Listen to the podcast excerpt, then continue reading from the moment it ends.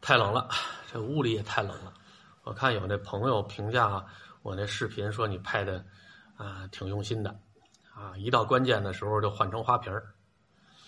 我不是有意的换成花瓶儿，主要是有的时候后期编辑的时候啊，觉得再加几句话更合适。可是呢，场景又换了，还想把这句话加进去，就用这种方法处理了。前两天啊，我那厨子朋友给我打电话，我早就憋着他给我打电话，把他的不少隐私呢卖的差不多了。我估计他得找我说的说的。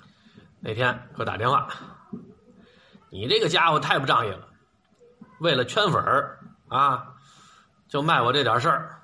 幸好你没说我名字，要不咱得好好说的说的。你把我都说成什么形象了？好像我和女人怎么怎么之后吃干抹净了，我就不认账了似的。我有那么坏吗？我说有，反正反正我们俩经常开玩笑，说点什么呢也不往心上放。那天聊会儿天儿，我说这疫情看这意思又要紧张起来了。我说要不咱趁着还没大规模戒严，我找你去，咱喝点去。不不不不不，你别来别来别来。好，现在多悬啊！你知道哪个饭馆里头，呃，哪个客人身上带点什么病菌啊？这万一传上怎么办？你们家孩子这还有病呢，万一你把这病菌带回去，你们家孩子多危险，你也甭出来了。啊，再说现在谁喝得动啊？他以前是论斤喝的量，现在啤酒半瓶啊，都这么喝了。估计啊，也就是我们俩碰一块能稍微多喝点到了我们这个岁数，我们两个人谁都不可能喝过两瓶啊，我估计两瓶啤酒就上限了。说实在的，我还真是挺想找他去的。上次呢，有那网友就在留言区里面问来着，说你们俩这性取向是不是有点异于常人？说的很隐晦，我们俩都很正常啊，都是喜欢看美女的啊，我们对同性没什么兴趣啊。人讲话，你们这老一块出去玩去，俩男的一块出去玩就容易让人误会啊，啊，也确实容易让人误会。我们我们在泰国还让人误会过呢。就因为我们在海边上，我们俩穿同样颜色的 T 恤，后来好多去泰国旅游的欧洲的兔爷看见我们都 Hello，就好就好像看见了志同道合的亲密战友似的。当时没反应过来，后来反应过来了，再不敢穿那样的衣服出去了。啊，我们俩出门之前都问一句：“你今天穿哪件啊？你要穿这件黄的，我不穿。”啊，确实让人误会了。我为什么和他走动的近啊？一呢是打小一块上学，邻居又是发小；另外呢，就是我愿意和这些有出国经历的人聊天啊，包括上他们家陪着老头老太太聊天去。那时候他在法国没回国的时候，我就经常上他们家。老太太有点什么活啊，我就搭把手。有时候推着轮椅带着老头什么什刹海啊、后门桥啊，在这转一圈他不在身边，我替尽尽孝呗。也不是经常去啊，有时间过去，因为他们家离我们单位特别近。有时候愿意听他们聊，啊，有时候听的是他们家老太太聊，有的时候呢是听他聊。我就听他们家老太太就说啊，当初在还没给他办出法国之前，他们家全家去过一回法国。住在他大爷爷他们家，他大爷爷家住的那个别墅啊，好几层，一层住的是老头好像把他们家呢安排在二层啊、三层那个客房里头。啊，呃，那次他没去，就是他妈和他爸去的。那老爷子在那儿生活了几十年了啊，生活习惯啊、饮食习惯啊都已经被同化了啊，天天就是以西餐为主食。咱中国人到那儿呢，偶尔吃个一顿两顿，新鲜，觉得还行。你天天那么吃，人受不了。他妈呢又低血糖，吃了两天就受不了了，头有点发晕。你想啊，两片面包，一层黄油，两片菠菜叶子啊，还有一个小萝卜，这就是一顿饭了。也见不着米饭，是也见不着烙饼。你说想吃个肘子都找不着。他妈后来说受不了，啊，要这样的话，这还没到日子呢，就就得住院。后来就跟人家提出要求，说我们能不能自己开火呀？实在吃不惯咱这个法国大餐。老头说：“那行，你们那层反正也有厨房，你们自己做去吧。能做什么呀？”老太老太太看法国的菜市场的菜呢，也挺贵的。他妈也是过日子人，有的那菜呢，他也不会做，没见过。认识西葫芦，买俩西葫芦吧。拿西葫芦做什么呢？糊塌子，啊，摊软饼，家里调点面浆，啊，打几个鸡蛋，然后把这个西葫芦插成馅往里头一搅和，饼铛上一烙，哎，挺好。他妈刚烙出来没几张，这还没来得及尝呢，这味儿呢就把楼下的这个给招上来了。老爷子先上来的，啊，说这么多年没闻见这味儿了，啊，太好了，啊，那人家都闻着味儿上来呢，你能说不给人家吃？那头几张就先让老头吃呗。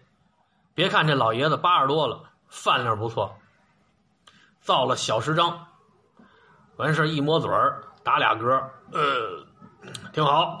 这下楼去了，那接着唠吧，又唠几张，这没吃呢。老太太又上来了，说我们家老爷子说您唠的不错，手艺挺好的，我上来尝尝，啊，我们也见识见识中餐，因为老爷子在那点娶的呢是外国媳妇儿，那没办法，那这几张归老太太吧，老太太就吃了，吃完之后，哎呀，赞不绝口，虽然这算不上什么中国特别露脸的厨艺。但是你做得的饭得到了认可，那还是能满足一下虚荣心的。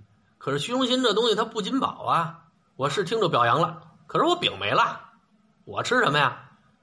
啊，趁着没人上来，赶快再烙几张。这我们同学他妈和他爸，哎，才吃顿饱饭。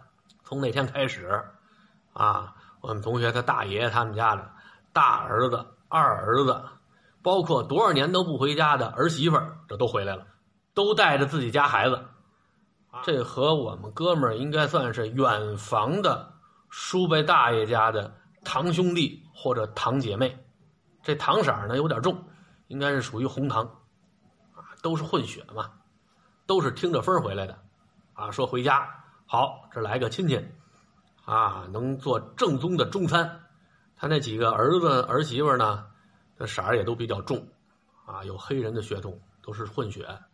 啊，据说有一个还是非洲法属殖民地的参赞，啊，官当的不小，专门奔着胡塌子回的家，平时都不回来。老头平时见不着这些儿子和儿媳妇儿，啊，这一回啊，因为我们同学他妈给烙的饼，这都回来了。到最后，合着我们同学他妈在那儿连着做了好几天厨子，啊，别的不用做，就摊软饼。后来老太太都做烦了，好，我跑这儿当厨子来了，本来还想在那儿多待两天呢。老太太说：“不在这待着，赶快回去吧。”啊，我儿子学的厨子，啊，我这个就是临时客串，啊，等什么时候我儿子来法国的时候，让他给你们做吧。后来回来跟我一说，哎呀，我觉得挺有意思的。另外呢，就是我和我们同学呢干的这工作呢差异挺大的。我是教书育人，啊，他是管理肠胃，我是伺候孩子，他是伺候肚子。不一样，他当厨子当久了之后，他烦那灶间里的环境呢，又闷又热，天天油烟子呛着，他特别烦那个。后来干脆就把这酒店大厨这工作给辞了，在家待了一段时间。后来呢，又找了一份工作，在哪儿呢？就是学安路那边。那个时候有好多韩国留学生在那儿开酒吧，韩国人的酒吧。啊，就是那次我们去小五台山的时候，他正好在那酒吧干的，啊，十一的时候放假跟我去的。酒吧那个时候对于我来说呢，还是属于一种新鲜事物，我也没去过。人家一般去酒吧的吧，都不怕花钱，这一杯像马尿一样的液体就能卖挺老贵的，你喝三杯，我一个月的工资就没了。正好他去酒吧当大厨，我就有便利条件了。我借着他那光，我去趟酒吧。我呢也不是在人家营业的时候去，啊，我在人家还没上班的时候，啊，我和他一块儿去酒吧，老板也没来呢，啊，服务员没几个，我进去看看，啊，黑灯瞎火的，一般酒吧很少说有采光特别好的，而且都是晚上营业。他为什么喜欢去酒吧那儿干呢？因为酒吧主要卖酒，这大厨在里头呢，也不用颠勺啊，不用在灶间里那么费劲，做的呢就是一些小糕点，让人家拿眼睛一看就知道是西餐，啊，小糕点啊，啊，摆在盘儿里头，没有汤啊，没有汁儿啊，这和酒水呢配套。你这要说是酒吧里头，你上俩肘子，啊，四喜丸子，那又成家常菜了。所以我们同学愿意在那儿干，他在那儿呢是大厨。大厨在里头地位很高的，虽然里头没几个人啊，但是他说了算。先喝过黑啤吗？我说没有，啊，那时候啤酒我都是刚学嘛，啊，尝尝黑啤，黑乎乎的，来一杯，那沫子特别多，他打的那黑啤呢还不是凉的，喝在嘴里跟中药汤子似的，黏黏糊糊。我喝一口，我就不想喝了。可是这东西呢，据说卖的还挺贵的。捏着鼻子把这一杯给灌下去了。从那之后，你说在哪儿说是有自助啊？有什么地方？你说来黑啤不喝？我一听说黑啤我就不喝。啊，在那儿和他聊会儿天在那儿呢长了个知识。什么知识呢？因为他这个酒吧呢是韩国人开的。哎，我就问他，我说这韩国人和朝鲜人不是一样吗？都是高丽棒子。他说那可不一样，看模样你能看出来。因为在他那酒吧那儿。有韩国人，也有朝鲜人。朝鲜人是在那打工的，啊，穷的是朝鲜人，富的呢是韩国人。但是穿着打扮你看不出来。你在中国生活一段时间，甭管是穷的、富的，服装上呢你看不出来多大区别。我我们同学就跟我说，啊，怎么分辨韩国女人和朝鲜女人？他说一会儿你看啊，这酒吧里进来的，凡是长得漂亮的。那都是朝鲜的，凡是长得磕碜的，大饼脸、小眼睛，那就是韩国的，啊，那时候不叫韩国，叫南朝鲜，或者南韩，就那儿的，从颜值上就能分出来，那时候还没有“颜值”这个词儿呢，这一说是哪年了？还没到零零年，那个时候韩国的整容技术呢，还不像现在这么风靡全球，啊，所以。韩国他们本国人能消费得起整容这个服务的也不多啊，所以那天在那儿用他教的方法啊学习了一下怎么辨别韩国女人和朝鲜女人啊，收获不小。后来呢，客人越来越多，我这不花钱进去的吧，就比较扎眼了。我们那哥们儿就说：“赶快走吧，走吧，啊，我这该上班了。”哎，出来了。那可能是我在酒吧里待的时间最长的一次。后来，中国的酒吧也开始陆陆续续的雨后春笋一样的起来了。连我师范同学还开过酒吧呢。我们同学讲话，去酒吧就是为了造钱、泡姑娘。那茶叶没茶叶好说啊，都不用去买。门口房顶上好几根草，干草啊，拿那草叶子搓碎了，搁水里面开水一冲，卖给他五十块钱一杯，真喝。反上你给他茶叶，他也尝不出来。稍微地方大点的呢，这老板有点钱的，请俩歌手，你就去什刹海那个酒吧一条街，现在都不是一条街了，沿着什刹海边上，好多开酒吧的，到时候门窗都打开，啊，就让里头那个你是重金属啊、香窑啊，就直接啊，路过的人就能听得见。我估计今儿够呛，白天最高温度零下多少度？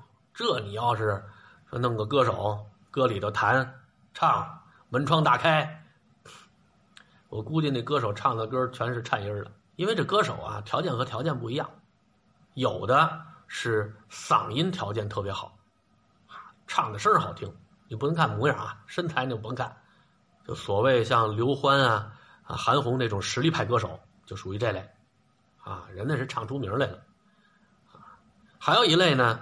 就是唱功也可能不错啊，但是一般的居多。关键是卖相好，身材好，啊，脸蛋漂亮。甭管男孩子女孩子，尤其是这女孩子，脸这底子不错，你再捯饬捯饬，你说颜值给打个满分也可以。您这衣服再穿的前卫一点你再穿一个三分裤、二分裤，那下面捧场的就更多了。这日子口你要说露一个肩膀头子，穿一二分裤，啊，就跟直接穿一裤衩似的，在那儿估计酒吧里头那个热饮啊，都得改成感冒冲剂。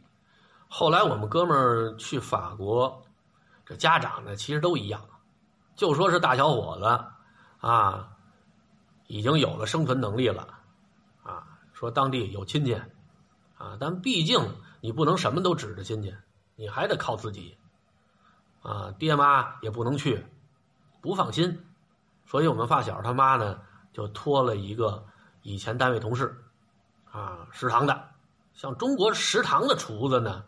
一般情况下都不入品，啊，做那个菜呢，在国内呢，你说拿到席面上去，够呛。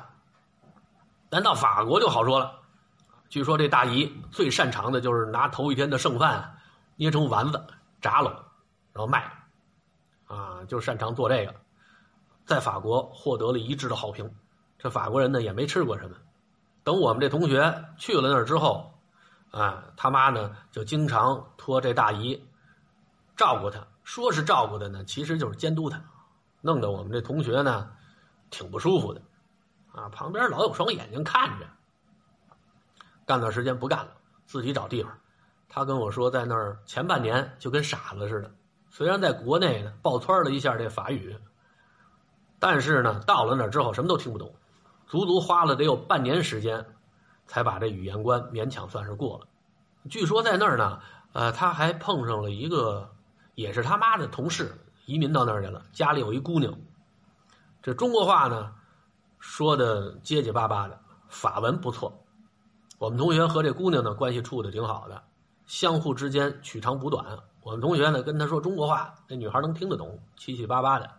啊，那女孩呢帮着我们这同学提高法语的能力。很快，我们这同学这法语这水平就上来了。啊，这学习跟干活是一样的。男女搭配干活不累，这语言关一过就好说了。你找工作什么都方便，尤其他还不是说像那些留学生似的，留学生有好多在那儿打黑工，他有长期居留合法的身份，哪个餐厅饭馆呢都愿意用他。所以那段时间呢，他不愁找工作，干一段时间累了，把工作一辞，在家待着去了。像从咱们大中华出去的人啊，到了欧洲，最明显的感觉呢就是。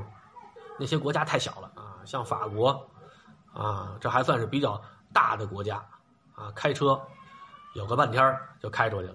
像他有一段时间在法国和比利时边界那点晃悠，啊，有的时候去比利时转了一圈这比利时这国家，好，你开车没留神，呲溜就穿过去了，太小了。那时候他在那儿，呃，给一个类似于迪厅似的那么一个地方。啊，当过大厨，说这个有一个犹太人啊，呃，在那儿开了一个迪厅，说当地呢特别背景，娱乐设施呢特别匮乏，当地当地年轻的小伙子、大姑娘想找个地方玩都找不着。后来这个商机呢就被一个犹太人给看上了，就相中了当地的一个仓库，把这仓库给包过来，还是买过来啊，把里头整个装修了一遍。地方也宽敞，啊，灯光音响都预备好了，然后后头有灶间儿，啊，就把我们这哥们儿招去了，啊，每天，啊，就负责做海鲜，说是做海鲜，其实呢就放在锅里爆炒一下，出来就完了。我们同学说那地方自打开张之后就人满为患，天天那里头挤不动。你想没有竞争吧，就那一处，啤酒每天上百箱上百箱的消耗。就我们这发小，天天颠勺炒这海鲜，是龙虾呀，是贝类啊，我没记住啊，反正就是海鲜里的东西，天天就翻勺炒这个啊，那勺还挺大。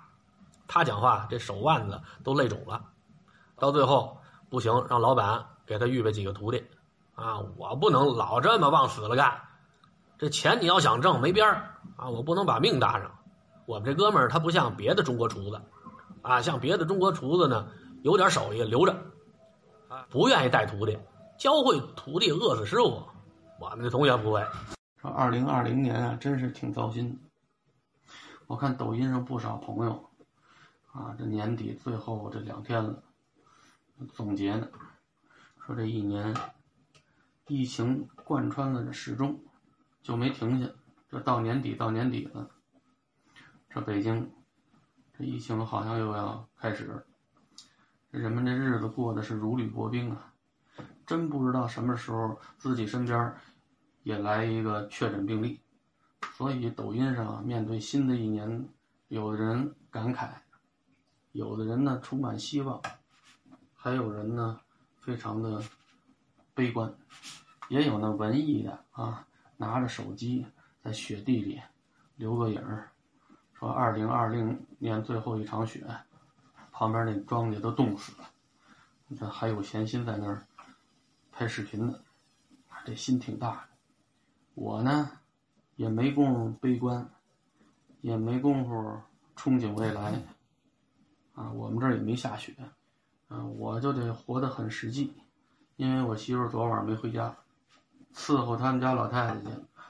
昨儿在通州那边，我媳妇本来。说呀，多耗一会儿再回儿童医院这边，晚点出来呢。京通高速呢不堵，在我们家，生活节奏呢都是我媳妇儿掌握。哎，哦，醒了。醒了，等着，爸给你烙饼呢，熬粥啊。我的手机呢？你手机在我枕头边呢。枕头边。把灯开开，在被窝里待着，别出来啊，冷，听见没有？不傻，自己还知道吃个穿个坎肩儿。那坎肩谁给穿的？你身上那坎肩是自己穿的吗？嘿，行啊。我我这也多余问，我们家就我们爷俩，我不给他穿，他妈又不在，可不是他自己穿的。有时候老说现在这孩子越来越废物，不如以前的孩子能力强，也未必。分人家儿，啊，我不是说夸我们家孩子能力强啊，可能就是因为得了这个病，这孩子成熟的快了，学会自己照顾自己了。我媳妇儿去照顾他妈，他妈怎么了呢？他妈摔着了。本来孩子得病啊，治疗这段时间，啊，老太太那边一直安然无事，我们挺高兴的。老太太八十了。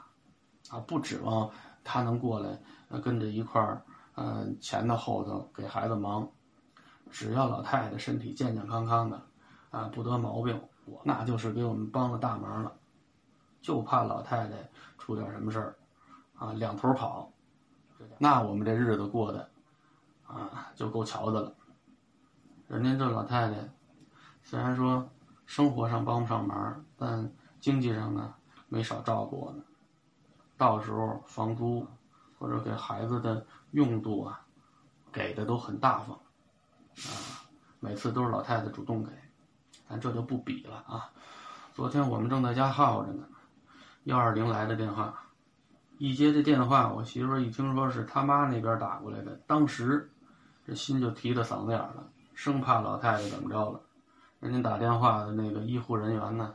赶快解释，你别着急，别着急，老太太没大事儿，就是把脚摔了，外头楼道门口那点结冰，老太太没站稳，摔一下子，然后好像脑袋那儿也磕了一下子，脑袋上肿一大包，说老太太打的幺二零，让急救车给拉过去。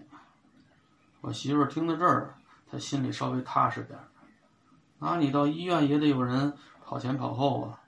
我们从通州也不能马上飞过去，赶快托住在旁边的他的朋友过去帮忙，是挂号啊，啊楼上楼下跑啊，啊您先支应着，我们随后就到。这边赶快急急忙忙的收拾孩子看病的东西，啊穿衣服穿鞋，我就上路。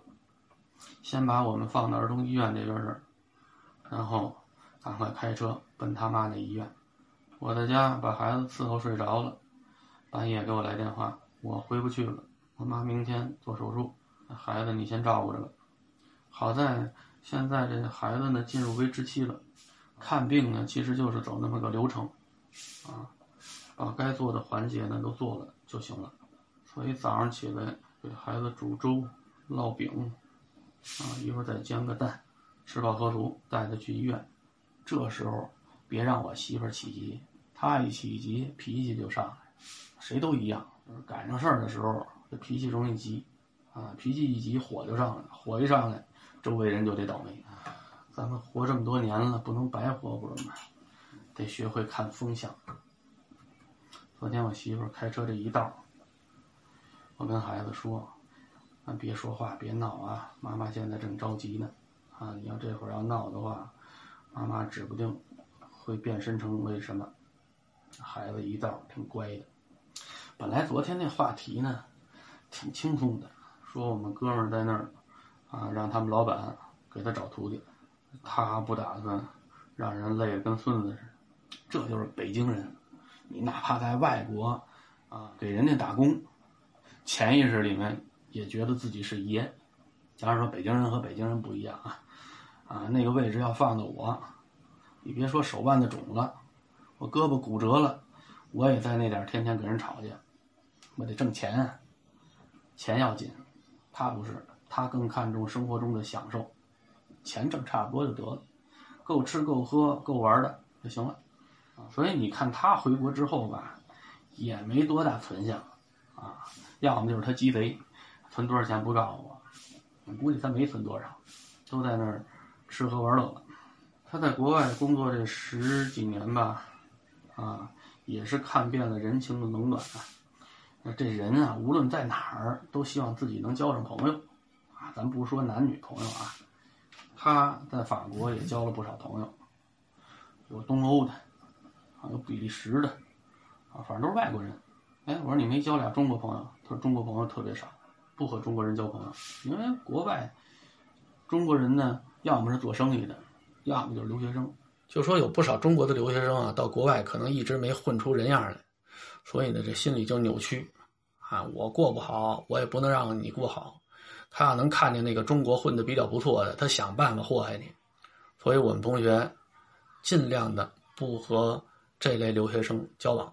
开始去的时候看见中国人可亲了，后来交往过几次，知道啊这路子不对。如果人家愿意和你交往，那就看你还有利用价值啊，你有合法身份，你兜里有钱。如果你是穷光蛋，一文不名，人家？懒得搭理你。中国人呢，要么是做生意的，要么就是留学生，啊，你和做生意的没什么交集，而且做生意的人都特别的精明，哎，你要说和他走动的近了吧，人家可能会多想。而且在法国这华人里头，福建青田的人特别多。他说刚开始在法国巴黎呢，这个做超市连锁超市的主要都是犹太人。啊，阿拉伯人，这些人他们会做生意，都愿意做连锁超市。说为什么做连锁超市呢？说法国鼓励，啊，法国鼓励你开连锁超市。开连锁超市呢，可以给你减税。啊，说怎么这么好啊？就是因为你开的连锁超市越多，就是你可以为法国提供就业机会就越多，所以呢，就可以在税上给你一些福利政策。开始呢，都是。这些犹太人啊、阿拉伯人，等福建青田人、温州人一去，坏了，这帮老外真干不过中国人。中国人就是你别让我在这扎上根儿，扎上根儿，我会在最短的时间内，我把这一片全变成中国的。啊，比如说那条街上最开始只有一家福建青田人开的超市。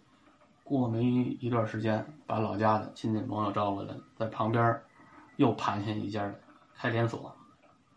这同行业之间呢都有竞争，像这种超市竞争的，无非就是打价格战。中国人打价格战，啊，外国人接受不了。中国人他不是说是你卖五块，我卖四块五，你卖四块五啊，我卖三块那样，他以进价。卖，啊，把人工的费用都搭进去，甚至比进价还便宜，是属于那种自杀式竞争。那谁干得过你？卖一个，干一段时间，外国那超市就干不下去了。你干不下去就得往外盘，哎，那我就盘下来。我们家亲戚也多，所以福建青田在那儿开超市的吧，都是属于那种，他属于那种降价白送，啊，还搭板凳的那种。一钱不花，我白给你，我还饶你点什么？等把这些外国人的超市全都挤趴下了，然后都让这些青田人给接过来。这条街上全是青田人的超市了，哎，这时候再把这个价格恢复到正常的水平，都这么干。那你说你这个买卖可不是比别人干的好吗？要不是外国人那个反华情绪的那么重呢，真干不过中国人。所以在法国呢，大城市里面有许多福建的青田人，像我们同学啊，第一天从法国醒过来之后。就有一种错觉，因为窗户外头全都是说福建话的。他讲话，我他妈是到了法国了，我是在福建待着的。后来推个窗户看看远处的巴黎铁塔，啊，是在法国的。老在华人区吧，他容易产生惰性。我说的话他听得懂，哎，他说的话我听着虽然费点劲呢，不行写俩字儿啊，好歹是中国话。所以在这地方呢，你就没有想学法语的冲动。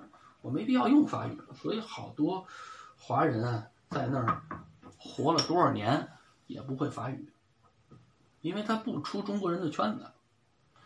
我同学说：“我这不行啊，好，我老在这儿待着，我待个十年之后回家，一句法语没学会，学一嘴福建话，我回去怎么跟人说呀？我说我法国待了十年，人说你胡说八道，你吹牛逼呢。”啊，你这个就是在福建混了几年，这不行，所以呢，他就搬离了中国人居住的这片区域，啊，专门找哪有外国人奔哪去，啊，逼着自己学法语。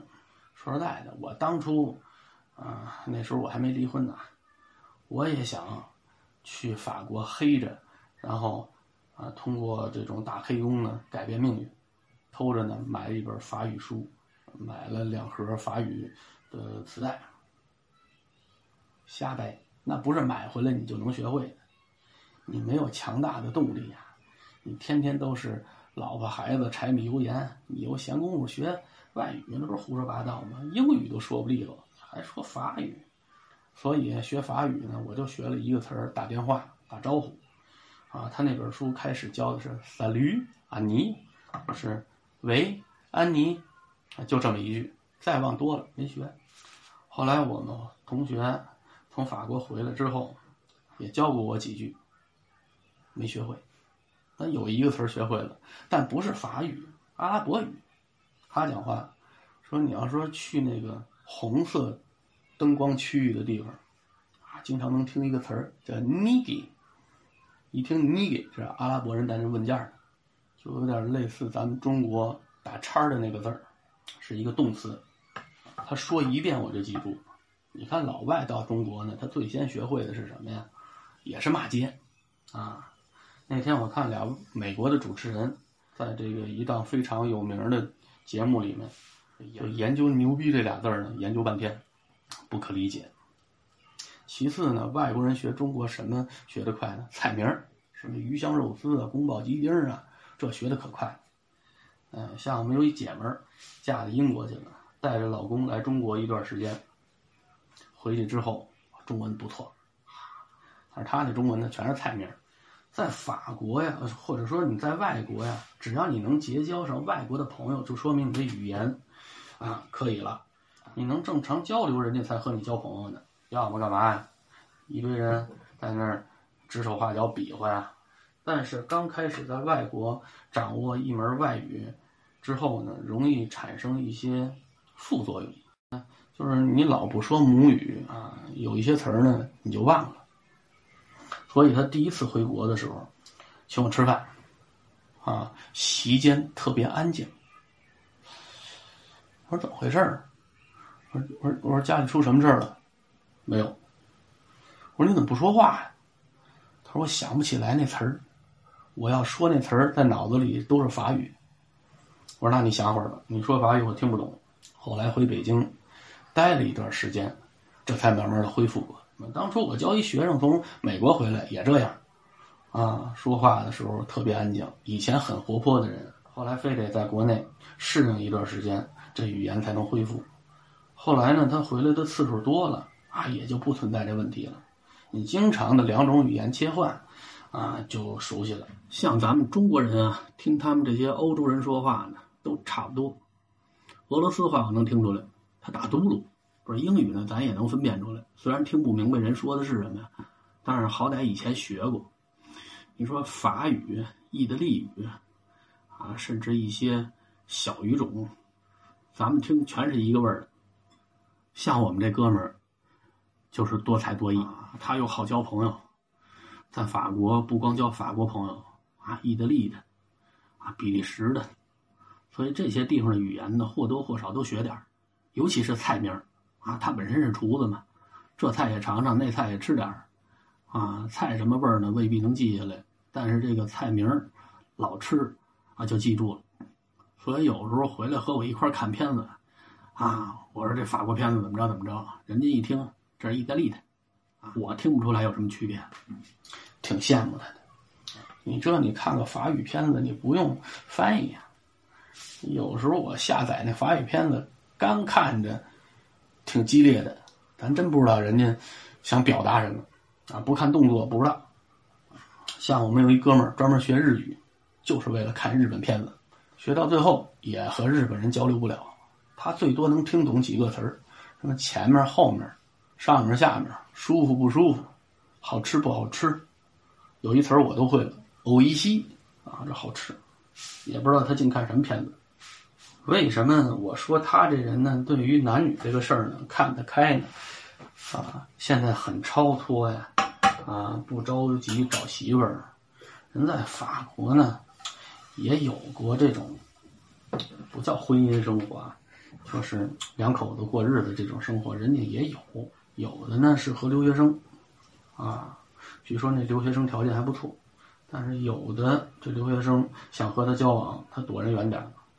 他不愿和中国人交往呢，主要就是因为，就是因为人家对方目的性，因为他有合法身份嘛，啊，和他要是交了朋友啊，以后要结了婚之后，对方也很容易获得合法身份，所以有的时候呢，啊，人家是有目的的，啊，要和他交朋友，有的呢，就为了和他交朋友，还跟他套词，啊，我也北京的，一张嘴就一嘴唐山话，像这类人呢。我们同学就不沾，像在法国呢，有专门这类人，就是挣留学生这个钱。你不是想在法国有合法身份吗？结婚，有他讲话，这老黑，咱不说老黑啊，巧克力色的老头，又脏又黑，这房子又破，就这样，啊，和留学生结婚，这官价呢是五万到十万欧元。咱也不知道是根据留学生的模样，还是根据人家的心情。我就特别不能理解这个。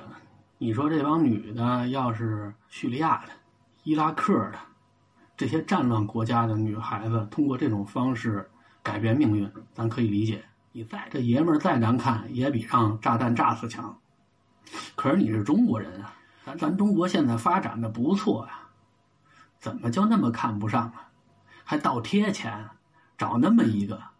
有人说，这些人可能是出去躲债去了，在这边借一屁股债，啊，就没打算还。你甭管通过什么路子到了法国了，我来一个合法身份，我永远都不回中国了。这笔钱我永远都不还了。啊，你要这么解释的话，就可以解释通了。老头不缺女人啊，有的是留学生，愿意通过这种捷径，啊，入法籍的啊，捞个绿卡。但是呢，这个。风险很大，那法国的移民局也不是傻子，都知道有这么个摊生意，啊，专门有人吃这个，所以定期去查。你查的时候，俩人就得一块睡一块吃，啊，你说和一老头子还那色儿呢，还得在移民局的人面前做的特别的亲热，咱们别人不知道，反正我接受不了。你怎么能吐不出来呢？可能那些人太不喜欢当中国人了吧？我们同学虽然办的是长期居留，但他始终没有放弃中国国籍啊。本来以他的条件很容易拿到绿卡的，因为他大爷爷是法国文学院的院士嘛，啊，有他做担保，他在那点儿又有无犯罪的记录，家里又不缺钱，又有一技之长，啊，所以他很容易办下绿卡来。但是他不办，为什么呀？因为家里老头老太太岁数越来越大了，你这要办一张绿卡，你是法国籍了，你再回国就比较麻烦，啊，你办签证啊，办护照啊，没十天半个月办不下来，等你这都办下来了，好回家都招苍蝇了，不行，你拿着长期居留就好说，你还是中国人，想什么时候回国啊，买张机票抬屁股走人，嗯，当地人人家也不拦你。现在看呢，他这个决定就很正确。你看他妈他爸现在岁数大了。行动也不方便，他天天啊上楼下楼这么伺候着，去医院照顾。这你要说是他入了法籍，这伺候老头老太太这事儿就得麻烦死。你说你是故人，你是自己回来，这老太太忽然间有点什么头疼脑热的，那怎么办？你还不能指着他姐，他姐身体也不好。再说呢，他比他姐强在哪儿呢？就是他没嫁。他没老婆孩子，他不用照顾家，就专门伺候老头老太太，精力全扑在这儿。像那老头老太太身体还凑合的时候，啊，也觉得这儿子老在身边这照顾着，啊，挺累的。有时候就给他放个假，要不是上回我们怎么能有机会去泰国呀？给他放了一个月假，说去外头散散心去吧，啊，别老在我们头头这儿晃悠了。啊，估计以后老头老太太再给他放假的机会就不多。你看他在法国交的朋友，他愿意交亚洲人，不愿意交那金发碧眼的。不是说人家长得难看啊，他说人家身上有味儿。你看这电影里，哎呦，那个金丝猫，漂亮、性感、好看。他讲话你没摸着，我说比不了你，你这常摸。他说那玩意扎手，身上那毛硬着呢。你看着那金发，身上还有金毛呢，跟那个金毛狮王谢逊似的。你要说是一个印度娘们，就一身咖喱味儿。好比说这些日子晚上，他搂着的是一个叫穆罕默德的，啊，这美女长得可可漂亮了，就这一宿做梦，梦见的都是在东来顺那后厨里头给人剔羊肉。你说这个闲山不要吧？说过两天这被窝里换一个叫玛利亚的，啊，金发碧眼的美女。这晚上做梦倒不用剔羊肉了，整宿整宿的在小便池那点儿接着水漱口，狐臭味儿那个窜的。要么欧美那帮人，他们对香水的需求量特别大，这身上这味儿是胎里带出来的，没法治，就只能靠香水往下压。他说：“我这一宿我这烟就不能停，啊，我得拿这烟味熏着，不熏着我能晕过去。”所以他本心呢。他还是比较喜欢亚洲人种，而和他交朋友的这帮女的呢，都是比较有口福。那早上起来人能给做早点，啊，而且正经八百的中餐。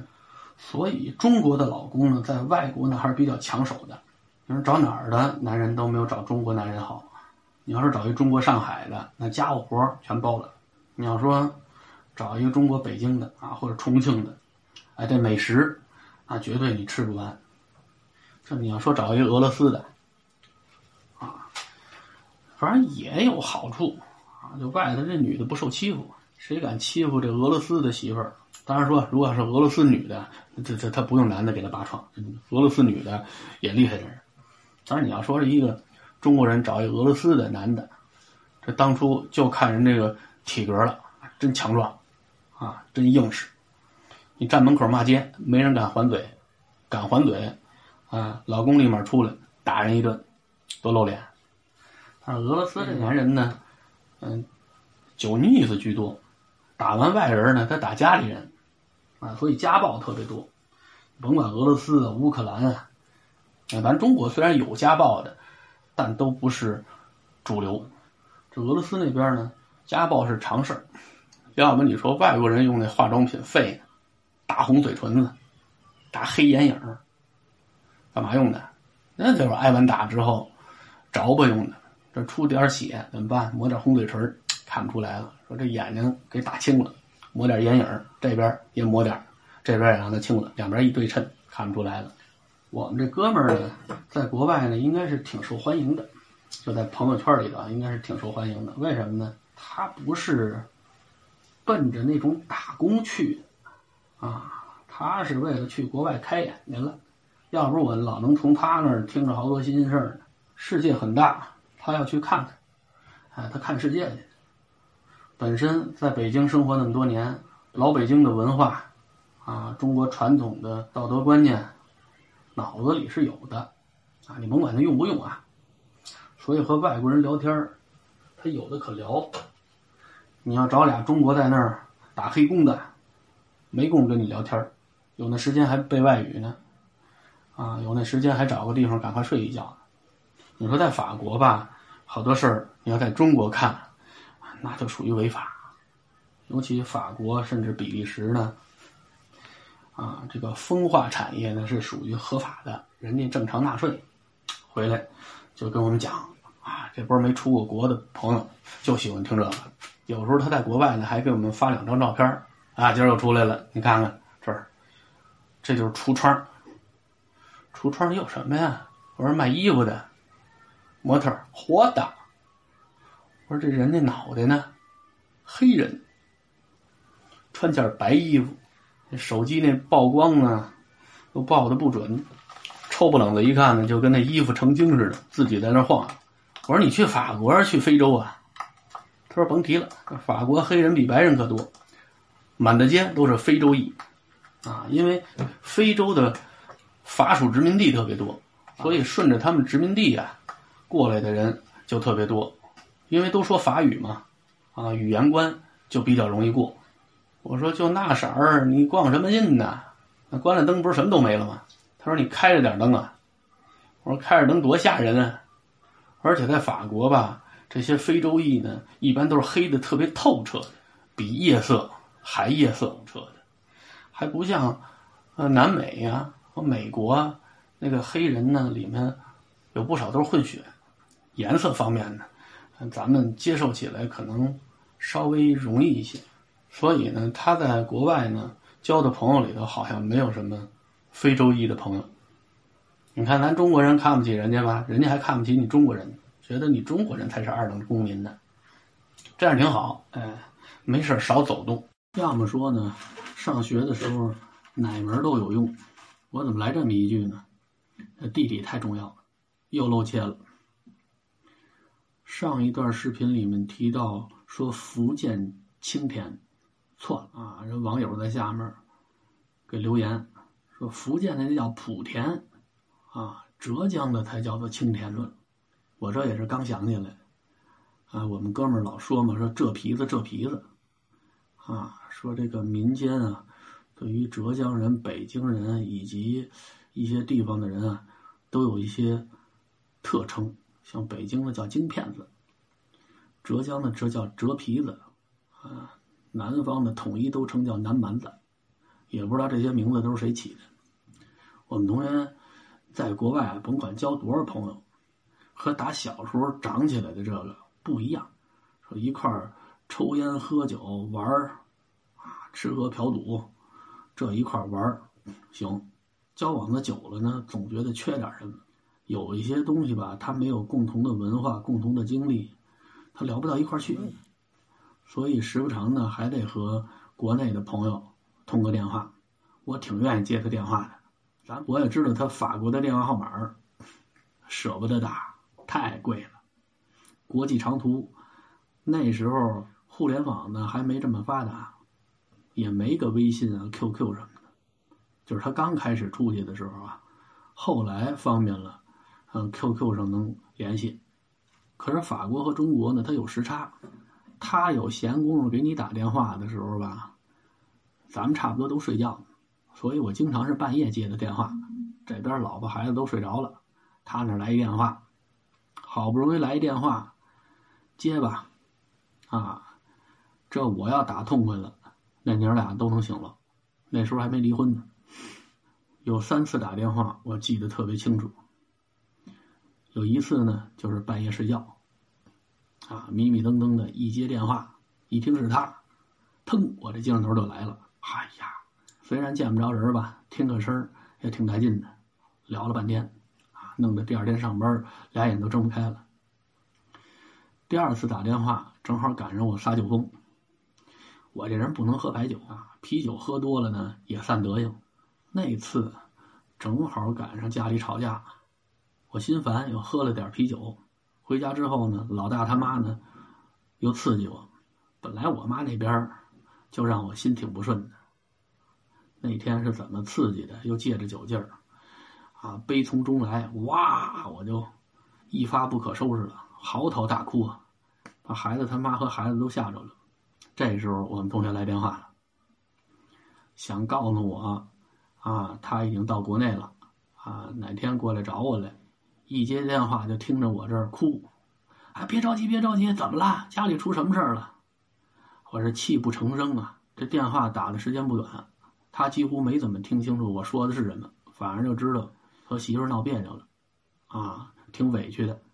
这可能也给他的心里造成了挺大的阴影。为什么他后来就一直耗着不结婚呢？结婚呢，没什么好日子过。再有一次接他的电话呢，是我们头儿啊带着一堆科学老师，那时候还叫自然老师啊，去围场坝上考察，住的一个朋友家里。那朋那个朋友呢是个回回，在那儿住那几天，就是吃羊肉，这一只羊从头一天吃到最后临走。有的时候门口别人家跑过一只猪，我都能流着哈喇子追他二百米，一直目送他。消失在远方，馋死了。因为我们去的时候呢是十一之后，啊，天已经冷了。咱北京还没什么，他们那早上起来已经上冻了，所以晚上呢烧火炕。我这人呢手欠，啊，我说我替你烧。好家伙，我把那火炕烧的那叫热。像我们头岁数大了，他不觉得，年轻的受不了啊。翻过来调过去的烙饼，它空气中的温度低。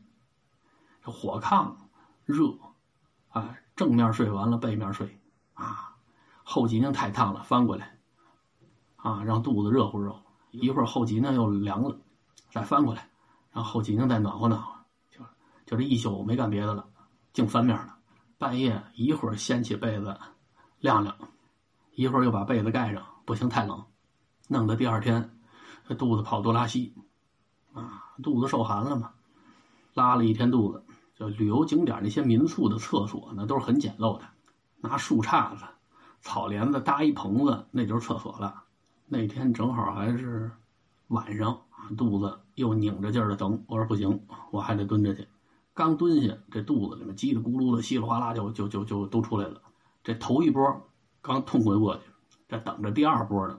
哎，第二波没等来，把他电话等来了。哈，深秋草原上的风。啊，在下面搜着屁股，上面听着他从法国打过来的国际长途，那感觉无法描述。后来互联网越来越发达，啊，这个 QQ 上可以看视频了，我们俩就把视频给打开了。那段时间他好像是把工作辞了，在家歇着呢。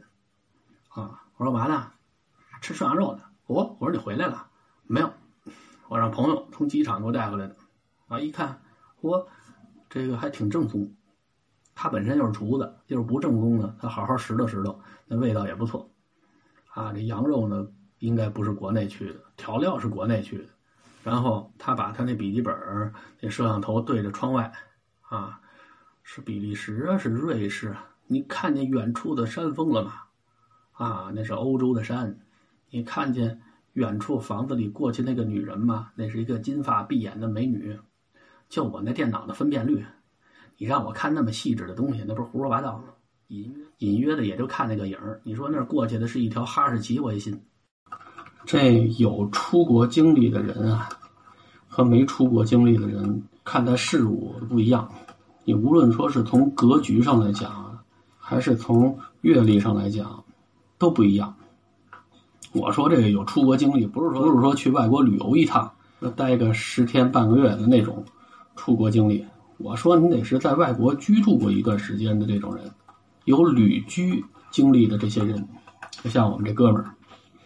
当初我记着，他第一次回来，啊，跟我描述，啊，他当初去法国，他第一次从飞机上走下舷梯，往地上一看，嚯，这就是法兰西共和国，啊，这就是传说中的戴高乐机场。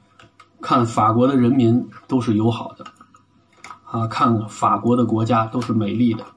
那时候他在酒店，呃，当大厨的时候，也经常能喝洋酒，吃牛排。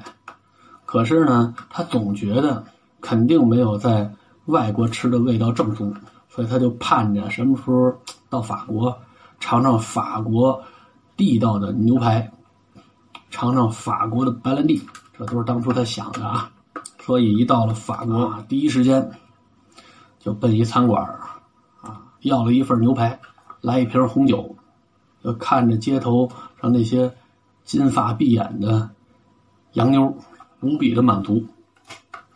他可能话不是这么说的啊，但是给我感觉那意思啊，就是这意思。这是他第一次踏上法国时候的感觉。到了法国，满脑子想的就是我要创业。我要搞国际贸易，我要把法国没有、中国有的东西我都倒腾过来，我挣老外的钱，啊！据说好多中国人到了国外之后都有这种想法。等他在那儿混了一段时间之后，这头脑就逐渐清醒了，觉得以前自己那想法那就是弱智，即便有那生意，也没人给他留着。多少中国人都是在那儿生活了几代了，人家不会做这生意啊。人家那语言比你好，对法国的文化、法国人的生活习惯早就适应了。要做生意也是紧着人家做。那认清形势之后干嘛呢？那就踏踏实实挣钱啊！我会什么？我有什么能耐？我就指着他吃饭了，就就给人当厨子呗。这厨子干了几年啊，烦了。国内当厨子，我出来还当厨子，不行，我得。看看有没有其他的什么职业适合我的？好像他后来又干过其他的行业。我知道的，他开过大货车，从法国拉货给比利时送过去。虽然没干成跨国贸易，啊，涉足跨国运输也不错。啊，就像他们那个所谓的跨国运输，也就相当于从河北运到河南那种感觉，啊，没多远。当然了。他跑活也不光跑法国到比利时的，什么法国到瑞士、到丹麦的，反正这些，呃，欧盟成员国的这些国家呢，啊，他差不多都跑遍了。我觉得这行挺适合他的，他这人待不住啊。那不是那句话叫做“世界很大，我想出去看看”吗？这他可看够了呢。你别看他活动的这片区域呢没中国面积大，但是他走的国家多。我估计当初孔子周游列国也这种感觉。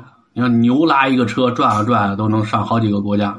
不同地方的风土民情啊，不同地方的语言啊，不同地方的美食啊，不同地方闭着眼的不是那个金发碧眼的那女孩子啊，都没少领略。啊，这挺羡慕他的。我估计我就得等来世，走的地方多了啊，知道的事儿也就多了。眼界也就开阔了，看待好多事儿的时候呢，可能格局就大一些，所以我愿意和他聊天嘛，啊，长学问。咱去不了，咱听听也行啊，就当他说的都是真的。我就听我哥们儿跟我聊的这些天儿啊，就有一个反应，就是不要着急忙慌的呀，就把中国这些优秀的传统美德带过去，那什么尊老爱幼啊，拾金不昧呀。这些美德先攒着点儿，因为国外呢不一定认你这种美德。我哥们说啊，在机场经常能看那个老黑、大胖老太太啊，他讲话叫大黑娘们儿啊，三百多斤啊，大包小包啊，带着几个行李箱。这些人专门找中国人帮忙，你说我这箱子太多了，拿不动，你帮我拿一个。有那刚去的中国人，学雷锋做好事儿，帮着黑大嫂拿行李，就拿出事儿来了。你知道他行李里头有什么呀？要万一有那个违禁的东西呢？万一有走私的东西呢？到海关查出来的时候，你再找这人可就找不着了。你平安无事的带过去了，人家说声谢谢，把东西拿走，风险是你担着。外国人抓着你之后。人家没有刑侦的帮你调查呀、洗冤啊，没有，就算在你头上，连机场还没出呢，就抓起来了啊！人就在那儿给你判了，要没死刑呢，你就在那点坐几年牢，要有死刑，可能你这条命就回不来了。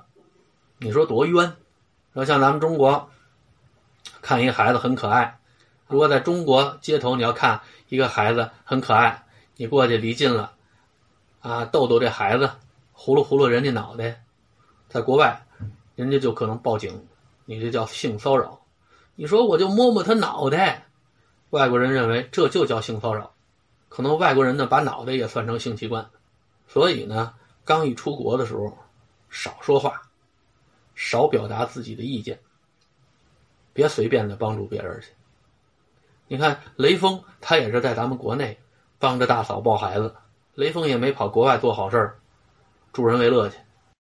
你说这世界上一出大事之后，像我们这普通老百姓。第一时间是看乐，好比说，啊，美国那哥俩大楼让人给怼了，就好多人捡乐，啊，当然我也是其中之一啊。再有呢，就是美国有一个城市叫底特律，啊，据说这个城市破产了。那在中国这都不可想象，怎么可能一个城市还能破产呢？当时看新闻说，当地这个房价一下跌到了一美元一处，哎呦，那时候。我第一反应的是，我跟我媳妇商量商量，我说咱们攒点钱，咱去美国，咱抄底去吧。一美元一处房子，就说咱们家不富裕，那攒这点钱也够买他一个小区的。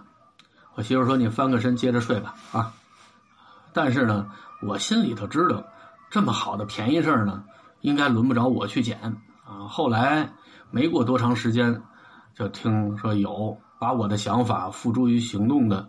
这明白人去那儿捡漏去了，啊，一美元买房子，然后花点钱装修，啊，往外租，当地专门有中介，啊，就挣这些人的钱，啊，说这房子挺好的，你看看采光也好，啊，这里面的布置也好，您这房子买下来之后租出去吃房租也值，而且是永久产权。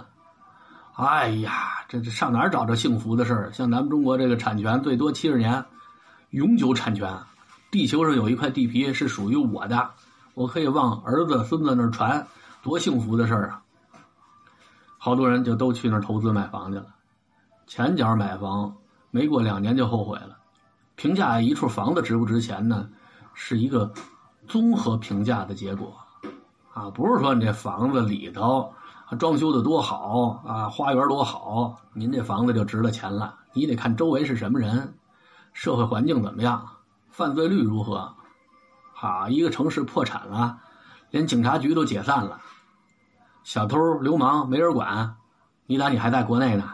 你说外地买处房子，我找个中介，啊，委托人家帮我租房子，哪那好事啊？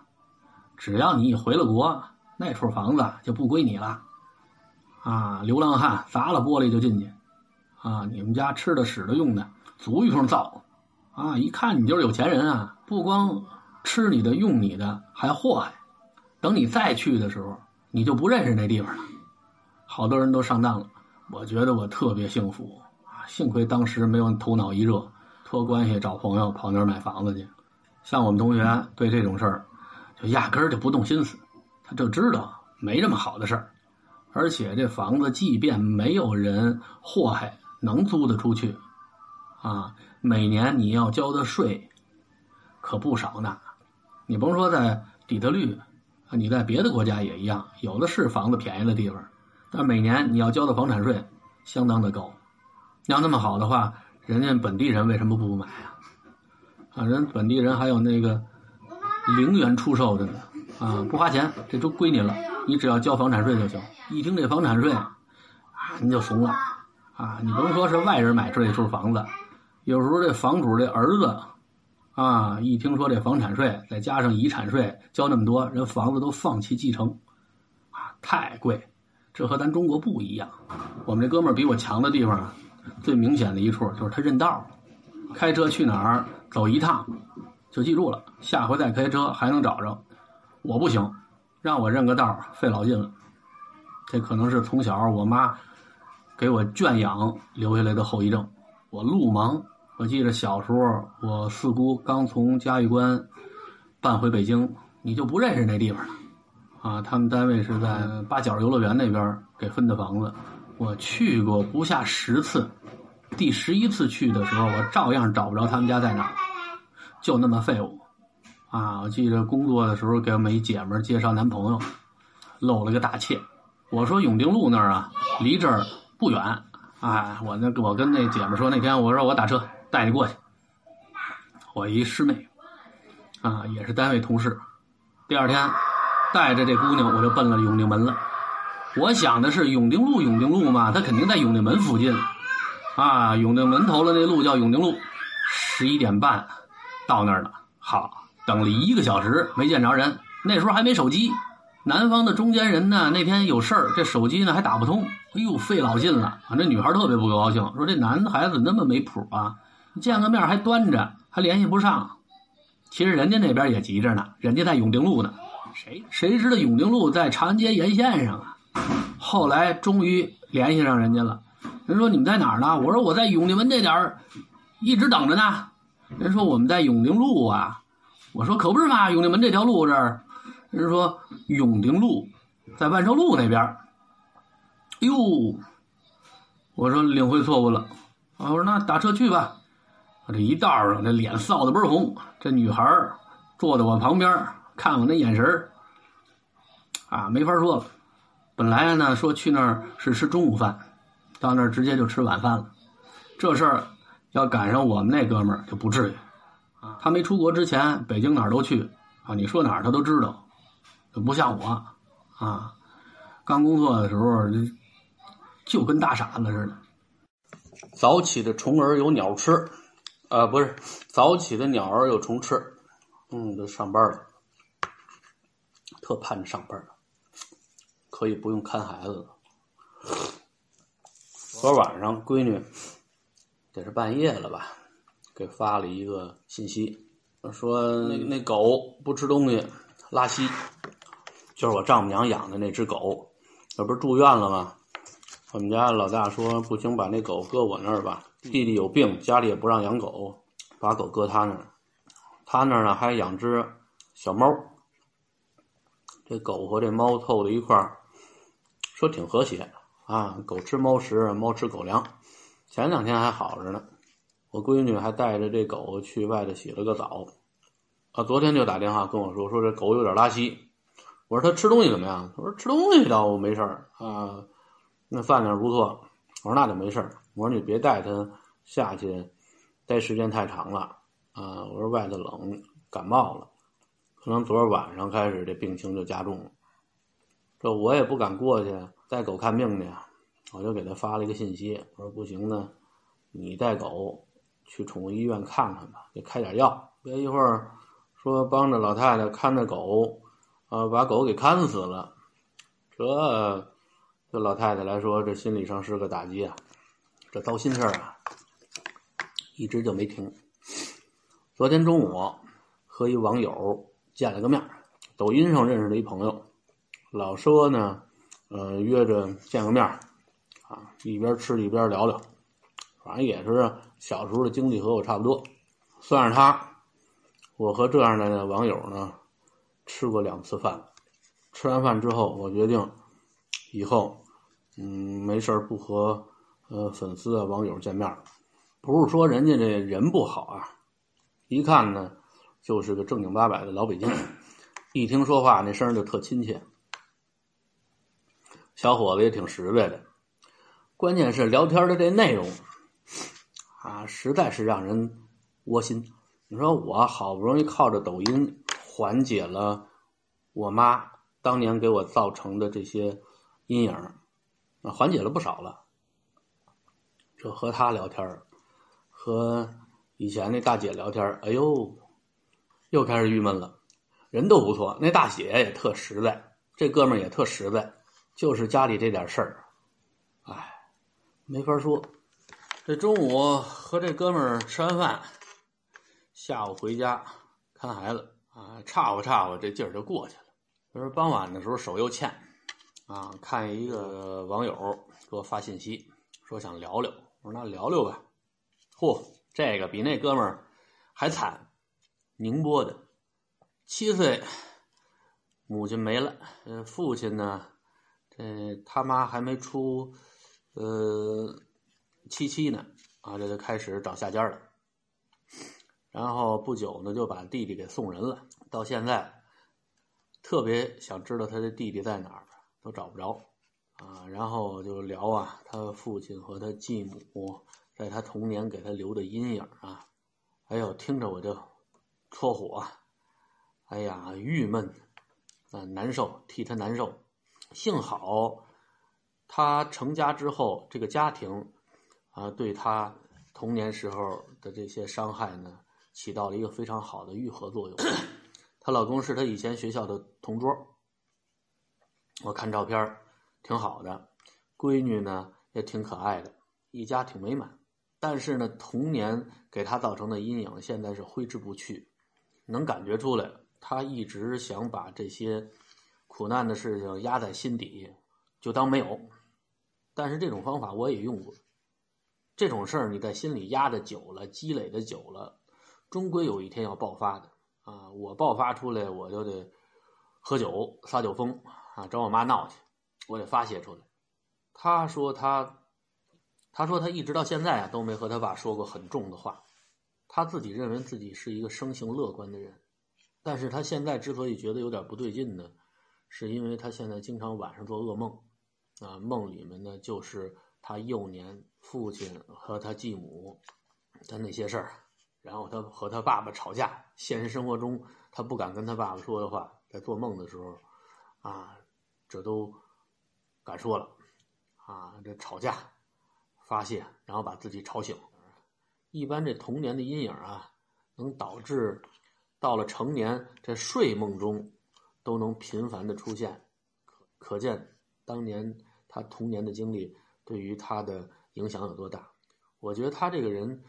挺善于排解这种负能量的，啊，他主动的去看心理医生，去庙里找高僧、找大和尚，让人家给指点迷津，甭管有用没用吧，反正是他认为或许有效的方法。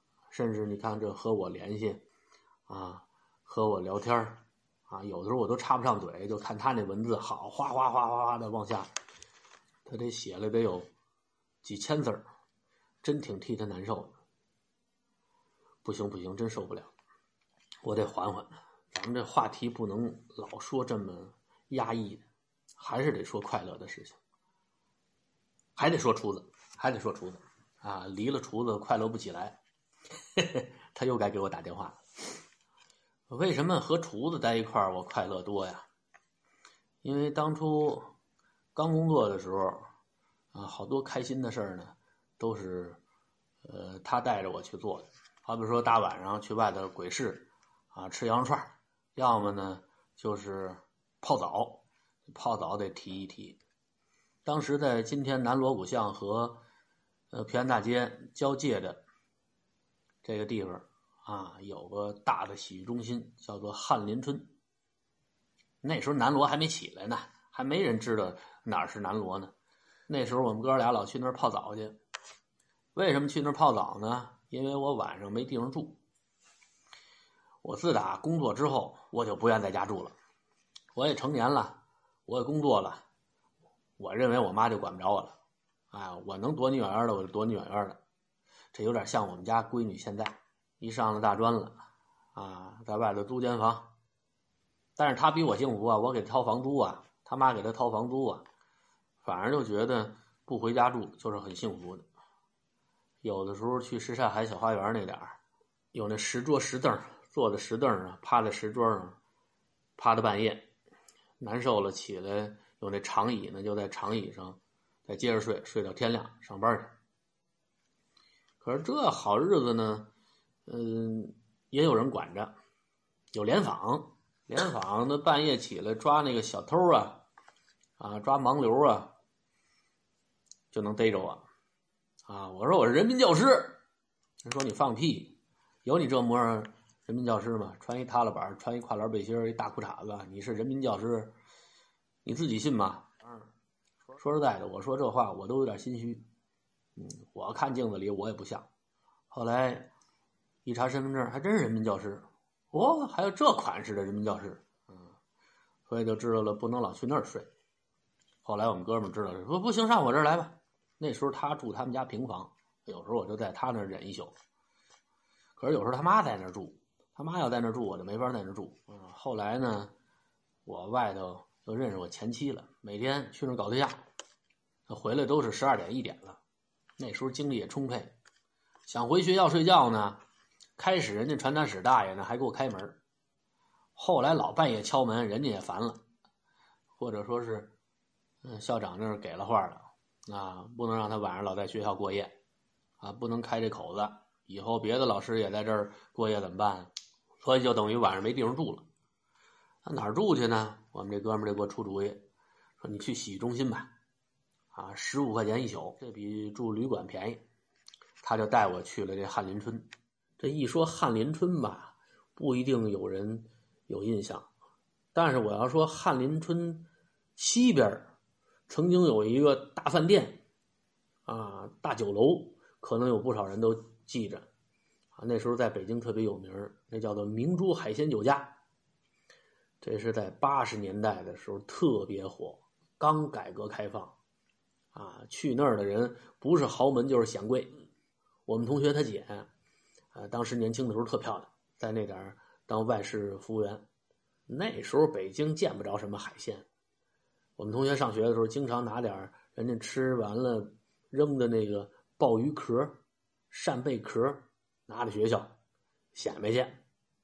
我们都不认识那是什么，这给一个，那给俩的，上课不听讲，在位子里头鼓捣这个玩后来就让老师没收了，一个个都提了外头站着去。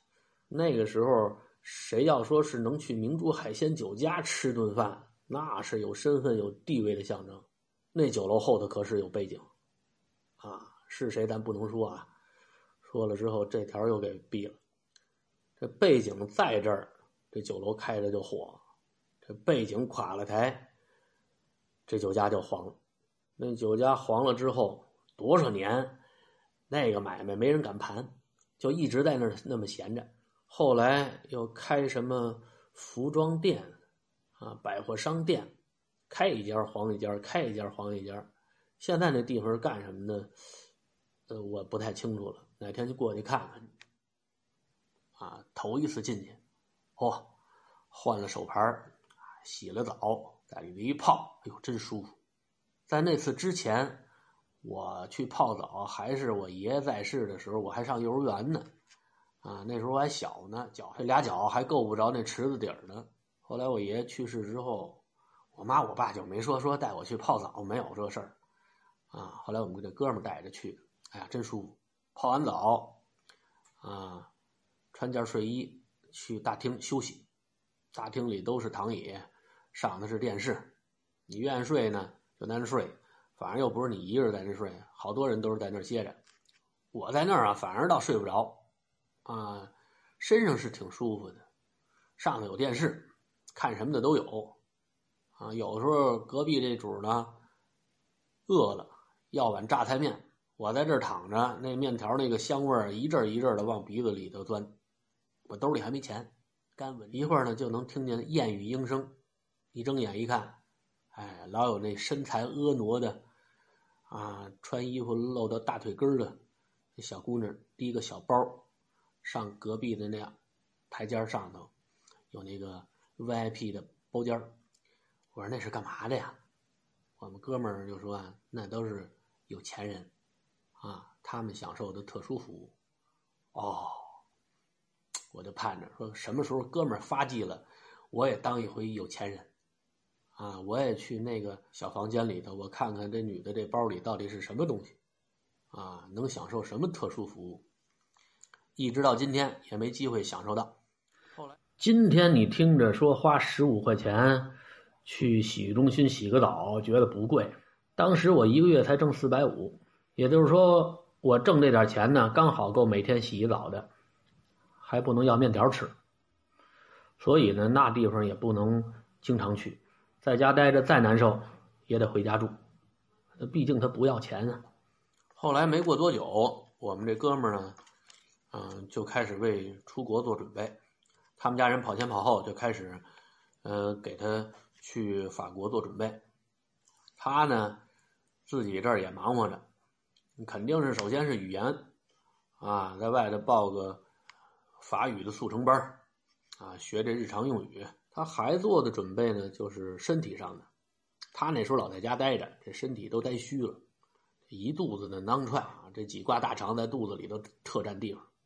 这么胖，出国就容易生病，到国外一生病，那就要命啊！那你真花不起钱看病。你刚一去那儿打工的人，你又没给人交过税，人即便有再好的社会福利，也用不到你身上。所以呢，他就在这边健身，想着把这个腱子肉给练出来。开始呢是在家健身，啊，用最廉价的方法，俯卧撑就做俯卧撑，啊，可是他做俯卧撑呢，真是白搭。他这人呢，慢性。做五个一组啊，十个一组啊，做完了之后起来抽根烟，抽完烟要是再困了呢，人就睡一觉，睡醒了啊想起来了啊还做俯卧撑呢，接着再做，又做十个，烟瘾又上来了，再抽根烟，啊可能再睡一觉，一天呢也就做个几十个俯卧撑，睡好几个觉，你说这样哪叫健身啊？后来他也觉得指着这种方法健身呢，不会有什么效果的。还得花钱，于是呢，他就上他们家旁边那个健身中心呢办张健身卡。哎，这人一花了钱之后，你不去健身呢，就觉得亏了。那时候老去健身房啊做器械，啊，后来我再找他，就老跟我炫耀，嘿，看我这腱子肉，看见没有？腱子肉，我使劲分辨啊，从他胳膊上能看出来那个隐约的有腱子肉的轮廓。我说我我我说好像是啊，好像是啊。我说你这腱子肉不适合酱着吃，油太大。哪儿看得出来腱子呀？是啊，一撩这背心你看我这腹肌。我一看他那腹肌，我就乐。人家那腹肌呢，一般都是把肚子练下去之后，哎，这八块腹肌在正中间啊，两排倍儿漂亮。他这腹肌跟八块烧饼似的。平铺的他那圆咕隆咚那肚子上，我说你这肚子没下去，怎么这腹肌出来了？看着那么别扭。他讲话，那你甭管，我有腹肌，我也不想打击他。啊，说行行行，有腹肌有腹肌。后来呢，他可能觉得这样的腹肌也不露脸，啊，也不知道听谁说的，说这个游泳对于改善身材呢帮助挺大的，啊，于是呢他就惦记去游泳。天天去游泳，肚子就下去了。可是你去正规的游泳场啊，你得有深水证。就跟我商量，张松，要不是你替我考个深水证呢？